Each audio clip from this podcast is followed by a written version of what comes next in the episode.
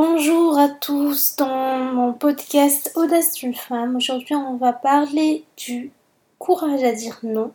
Je pense que c'est une question qui se pose beaucoup parce que beaucoup de personnes tout simplement n'arrivent pas à dire non. Donc si t'es pas encore abonné à mon podcast, il est temps que tu t'abonnes. Et puis je vous laisse tout de suite avec l'épisode du jour. Aujourd'hui, nous allons aborder un sujet épineux pour plusieurs personnes. Dire non peut des fois être compliqué et nous contraindre à faire abstraction de nos envies et pire encore nos principes. Dire non peut être applicable dans notre vie personnelle mais également professionnelle et amoureuse. Il est essentiel de savoir dire non et poser des limites. Je vais commencer par vous parler de moi. Comme toujours, j'aime bien parler, euh, prendre une histoire qui m'est déjà arrivée et euh, arriver à l'objectif de cet épisode. Que ce soit dans ma vie personnelle, amicale et amoureuse, ou encore dans ma vie professionnelle, j'ai toujours eu du mal à dire non. Non pas parce que je suis gênée, mais parce que j'ai pensé que c'était la bonne chose à faire et qu'on est ici pour s'entraider. Attention, je n'attendais rien en retour, mais comme on dit, peut-être que ce sera moi un jour à la place de cette personne. Au-delà de ça, j'avais aussi du mal à dire non dans les, dans les voyages, etc. Et je me retrouvais donc toujours à faire plaisir aux autres et faire abstraction de mes envies. Il n'y a pas pire chose que de ne pas s'écouter et suivre ses envies quand elles ne portent pas atteinte à autrui et quand elles nous sont bénéfiques. Donc, à force de ne presque jamais pouvoir dire non aux autres, premièrement, je brimais mes envies. Deuxièmement, j'ignorais certains principes. Je me frustrais sans m'en rendre compte. Je m'effaçais et pour moi, je n'avais plus de personnalité. Au travail, j'étais celle qui disait jamais non et donc peut-être à bosser plus que les autres. Ça fait beaucoup de choses, je trouve, n'est-ce pas? Je tiens à rappeler que faire des compromis n'a rien à voir avec le fait de dire non quand on sent qu'il est nécessaire. Les compromis sont basés sur la réciprocité, ce qui n'est pas le cas dans le fait de toujours dire oui à tout le monde et à tout. Suite à ma relation précédente, qui m'a appris beaucoup de choses, que ce soit dans le bonheur ou dans la tristesse, j'ai pu faire les points sur les i et mettre les barres sur les t, comme on dit.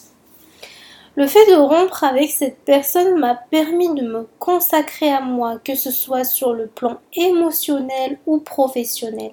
J'ai pu me redécouvrir et je me suis retrouvée. Je sais que ça fait très cliché de dire ça comme ça, mais c'est la vérité. Grâce à cet événement qui pour moi était tragique au début et même dévastateur, j'ai pu me poser les bonnes questions sur qui je suis. J'ai essayé de beaucoup de choses pour savoir et connaître qui je suis c'est vraiment une renaissance, c'était une renaissance. Je ne dis pas que la seule façon d'y arriver c'est de rompre car ce serait un mensonge, mais la meilleure façon d'arriver à mieux se connaître c'est de nous accorder des moments de solitude. Les gens ont généralement peur de la solitude, mais la solitude nous permet d'affronter nos pensées et de nous affronter. On peut être en couple et nous accorder des moments seuls, vraiment seuls, sans personne à part nous et nos pensées, sans musique, etc. Et quand je parle de la solitude dans mon entourage, les gens ils ont peur de la solitude. Ils disent pourquoi je vais, je vais me mettre en mode solo avec mes pensées alors que pourtant c'est essentiel de se mettre en mode solo avec soi-même. C'est bon pour soi, c'est bon pour notre entourage c'est bon pour tout le monde. Cela peut commencer par une balade seule dans un environnement calme car les distractions du monde faussent notre jugement. La lecture permet de s'instruire mais de se poser aussi des questions tout au long de la lecture et après. La méditation, c'est un cliché en ce moment, mais c'est une bonne façon pendant deux minutes ou dix minutes de se recentrer sur soi et ses émotions pratiquer une activité sportive. Pour ma part, j'ai commencé par la pratique de la musculation. Ça me permettait d'avoir une sorte de méditation et de réfléchir, d'évacuer mes émotions négatives et de me poser par la suite les bonnes questions. Bien que ce ne soit pas une méditation purement dite parce que j'entraîne mon cerveau dans une activité sportive, c'était quand même un bon moyen pour euh, penser à autre chose. Ensuite, ça a été la lecture. J'aime lire. Mais mon genre de lecture est surtout le livre où je vais apprendre quelque chose, et non des romans imaginaires ou autres. Ce genre de lecture non seulement m'instruit et me permet de découvrir un autre monde, mais également de me poser les bonnes questions par la suite, également de faire une introspection. Aujourd'hui, je suis en couple et grâce à mes moments de solitude que je m'octroyais et que je m'octroie toujours, ça pourrait être une heure par jour comme un week-end par mois. Grâce à mon activité sportive que j'aime faire en solo et grâce à mes lectures, je sais ce que j'attends d'une relation professionnelle, personnelle et amoureuse.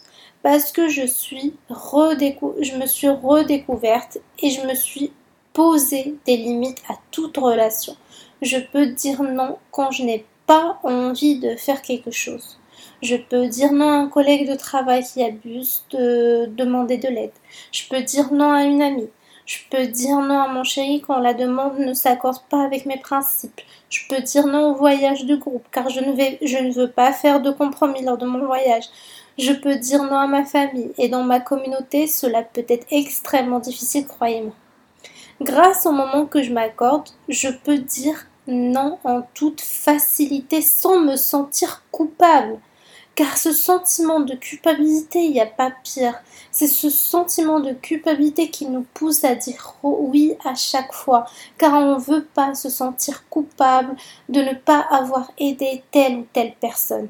Je ne dis pas qu'il ne faut pas s'entraider. Au contraire, il faut s'entraider. Il faut dire oui à une personne qui a besoin d'aide. Parce que tout simplement, sans rien attendre en retour. Même pas, même pas pour, en se disant qu'après c'est peut-être soit mais simplement euh, aider la personne. Mais il faut pas que ce soit au détriment de notre bien-être. Le sentiment de culpabilité vient quand on ne sait pas si on a fait la bonne chose. Mais dans mon cas aujourd'hui, quand je dis non, c'est parce que je suis sûre de moi, je connais mes principes, je suis sûre de ce que je veux, je suis sûre de, je, connais mes capacités et je suis sûre que je veux aider cette personne ou que je ne veux pas aider cette personne, que je veux faire ce compromis ou que je ne veux pas faire ce compromis. C'est là où il est important de se connaître.